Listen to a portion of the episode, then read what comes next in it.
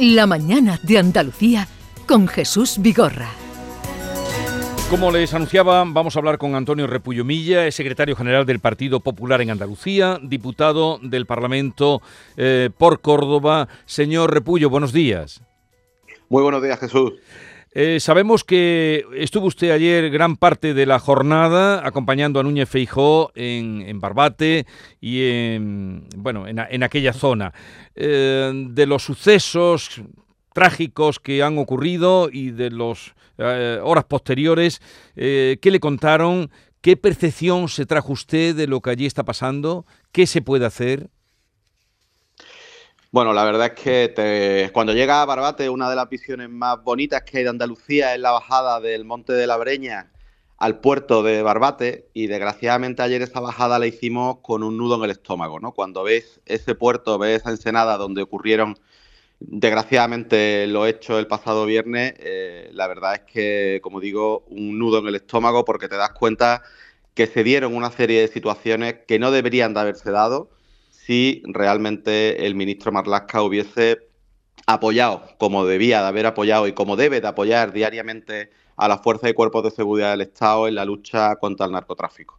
Eh, ayer fuimos conscientes de una manera directa y nos lo contaron las asociaciones, las asociaciones profesionales de, las fuerzas y cuerpos de seguridad del Estado, asociaciones contra la droga, representantes eh, de prisiones también, de funcionarios de prisiones, la absoluta dejadez que el ministro Marlasca tiene en, no solamente en, un punto singular como es el campo de Gibraltar, sino ya en toda la costa gaditana, desde Sanlúcar de Barrameda en la desembocadura, pasando por toda la parte eh, de Barbate y de Chiclana y, por supuesto también de la línea de la Concepción. ¿no? Yo creo que eh, es un momento en el que se tienen que tomar decisiones, decisiones eh, que tienen que llevar a declarar como zona especial de especial singularidad toda la costa gaditana, dotar de los medios que necesita la Guardia Civil y, por supuesto ser conscientes de, que, el, Ministerio se ha retirado, ha dejado de apoyar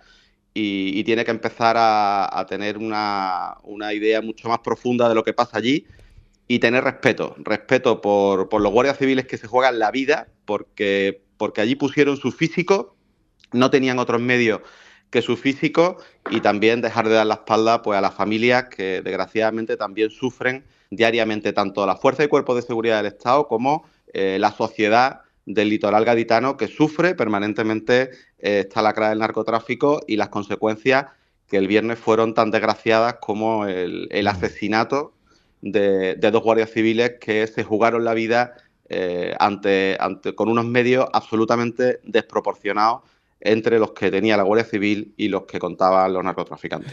Sí, eh, a, estas alturas el ministro insiste, eh, hemos escuchado esta mañana palabras, el ministro Marlasca, al que usted alude, eh, en que no va a dimitir. Aún así, eh, el presidente de la Junta ha pedido que la zona sea eh, considerada de, especial o que tenga una especial seguridad, eh, tanto para, para, la droga como para la inmigración. ¿Cree usted que se puede llegar a un acuerdo ahí con no solo el partido del gobierno, los partidos de la oposición, el gobierno de Andalucía? ¿Cree usted que puede haber una, una eh, en fin, un consenso para mm, poner coto a esa situación que se está dando? Se habla de narcoterrorismo incluso. Mire, lo llevan pidiendo a gritos eh, todas estas asociaciones, los que están implicados de una manera directa en la lucha con el narcotráfico. También el Ministerio Fiscal en Cádiz lo está pidiendo a gritos porque están viendo las deficiencias y cómo ha aumentado el tráfico de drogas en la zona con una consecuencia directa y es que mm, es la falta de medios y la retirada de efectivos de la Guardia Civil en esa zona. Evidentemente, creo que esta vez no es una cuestión solamente de diálogo, es, eh, es una cuestión de escuchar el presidente Fijó ayer fue a escuchar a todos los que están implicados en esta lucha. Creo que Marlasca ni ha ido ni tiene intención de ir. Ni siquiera ha tenido una llamada de deferencia al alcalde de ese municipio de Barbate. Ni siquiera ha ido a, ver qué es lo que pasa allí, a que le cuenten de manera directa qué ha pasado allí. No creo que sea una cuestión de diálogo, es una cuestión de actuación. O sea, ya estamos en un momento en el que el ministerio tiene que mover fichas y Marlasca se tiene que dar cuenta una vez por todas que se ha equivocado, que ha fallado, que ha fallado a la Guardia Civil, que ha fallado a la Policía Nacional, que ha fallado a toda la sociedad gaditana un señor que es diputado por Cádiz, no lo olvidemos, y que por supuesto solamente tiene una salida. Ese fallo con esas dos y con esos dos asesinatos solamente puede tener un resultado, que es que este señor se vaya del ministerio, que dimita y que si no se va, que el presidente del gobierno lo cese de una manera fulminante. Hoy tiene una oportunidad de hacerlo en el Consejo, en el Consejo de Ministros. Si no, evidentemente, el presidente Sánchez se tendrá la misma responsabilidad que tiene a día de hoy el ministro Marlasca. Bueno, otro asunto de actualidad que también queremos tocar con usted, señor Repullo, es que esta mañana desde primera hora llevamos ya una semana de movilizaciones de los agricultores eh, que han afectado pues a muchas carreteras. hoy desde primera hora eh, estamos contando cortes en la 92, cortes en la A4, cortes también en la zona de Cádiz, también por Jaén.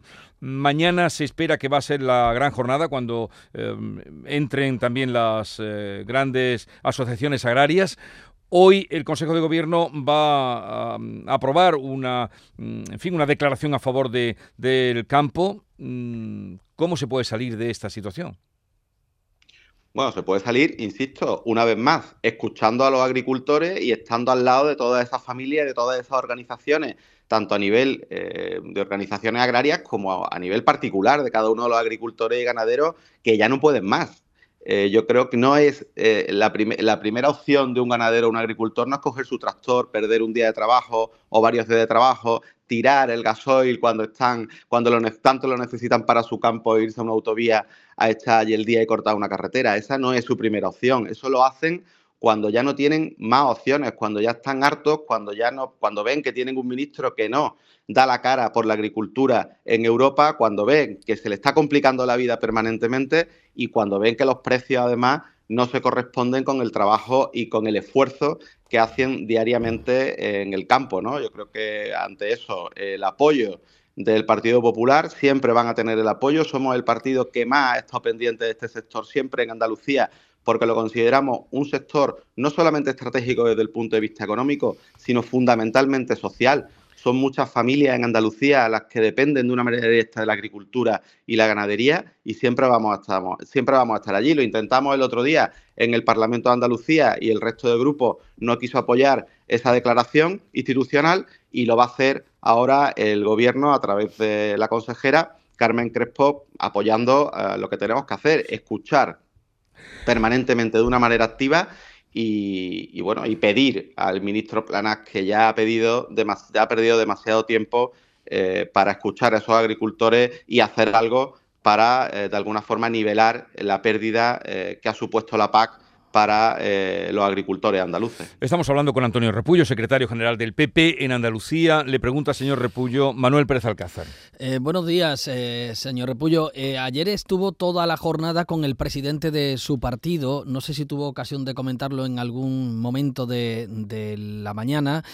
¿Le ha sorprendido la forma en la que se ha comunicado a los medios de comunicación esas conversaciones que se mantuvieron en agosto con Junts para un posible acuerdo de investidura. Al final quedó en nada, como el propio señor Feijóo ha dicho, en apenas 24 horas se descartó. Bueno, yo más claro que ha hablado el presidente Feijóo de este asunto no puedo ser yo. Yo lo que pediría a cualquiera que tenga alguna duda que escuche al señor Feijóo y no solamente que lo escuche en, esta semana, sino que, que vea cuáles han sido sus declaraciones y la actitud del partido a todos los niveles, a todos los niveles, en los últimos meses desde que se empezó a hablar de esa amnistía. Yo creo que esto es fruto de que el presidente del gobierno está acorralado ante el mayor rechazo social que ha tenido un presidente de la democracia en nuestra historia. Y ahora pretende eh, cambiar una realidad eh, sacando de contexto mm, determinadas manifestaciones.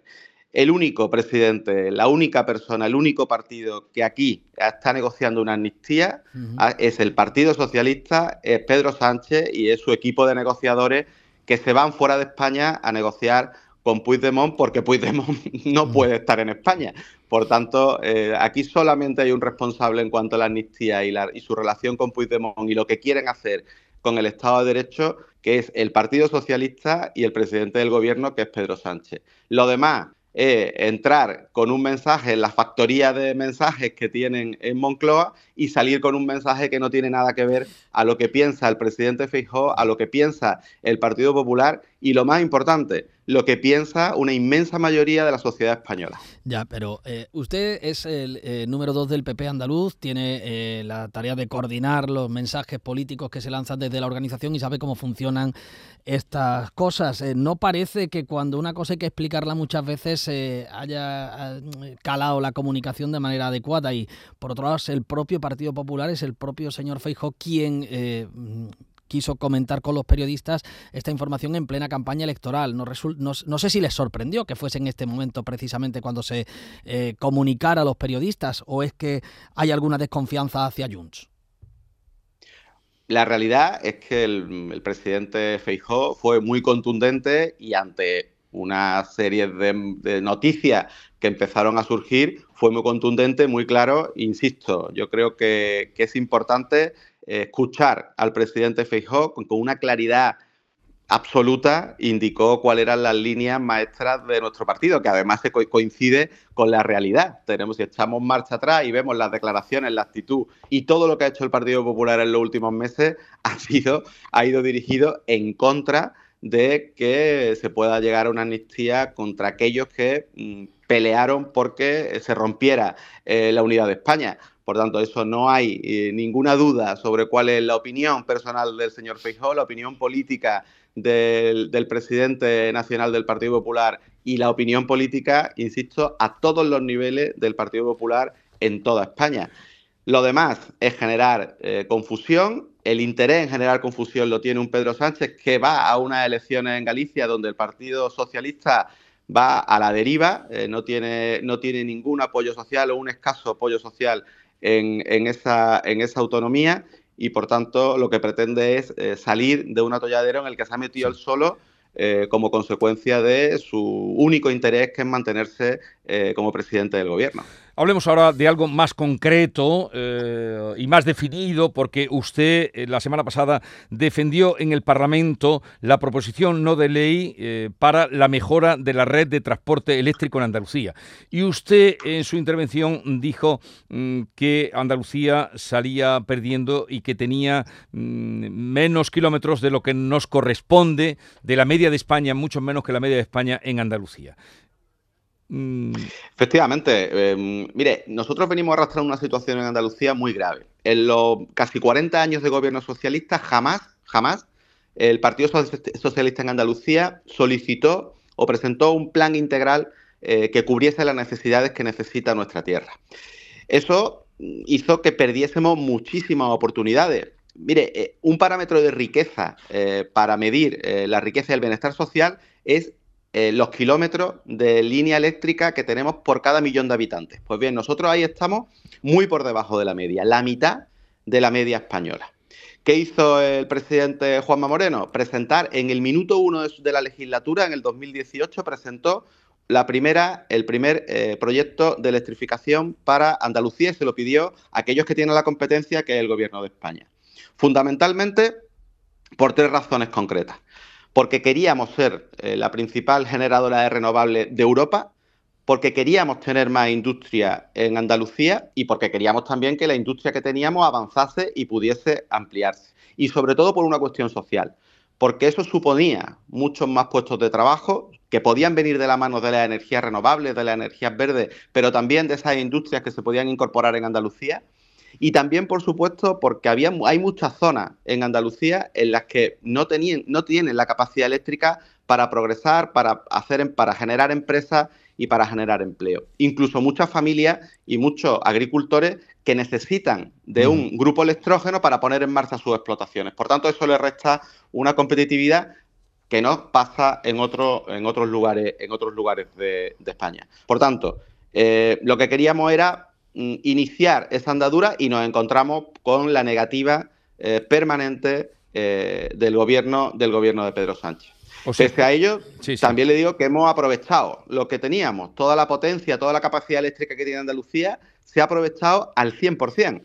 Tengamos en cuenta que somos ahora mismo la primera potencia en renovable de España y hemos duplicado la generación de energía verde que se hacía en Andalucía.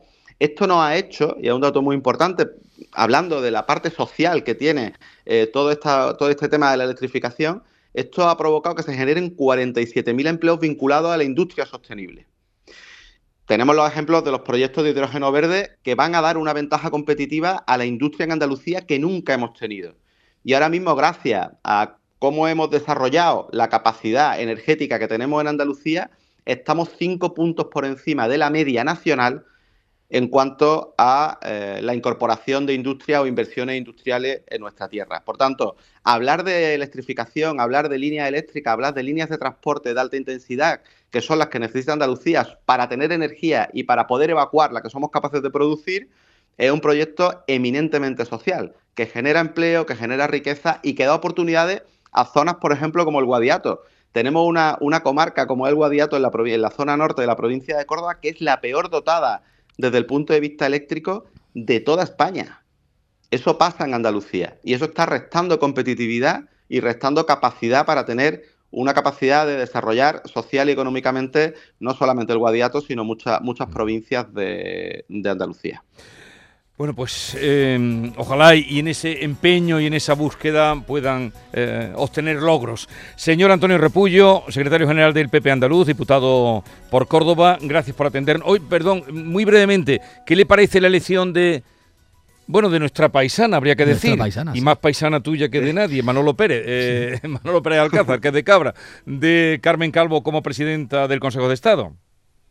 Bueno, que una vez más el gobierno demuestra su objetividad para poner en, lugares muy importantes para, el Estado, para el Estado español y para el Estado de Derecho poner a gente pues que tiene una vinculación absoluta y que la objetividad de Carmen de Carmen Calvo, a la cual evidentemente respeto y respeto su trayectoria, de hecho fue profesora mía en la Facultad de Derecho, eh, pues evidentemente le falta una objetividad para estar en ese, en ese lugar que es manifiesta, ¿no? Pero bueno, eso es lo que nos tiene acostumbrados el, señor Sánchez y bueno, y a Carmen Calvo pues le, deseo eh, la mejor de la suerte y que cumpla con su labor de una manera lo más objetiva posible, aunque creo que va a ser complicado.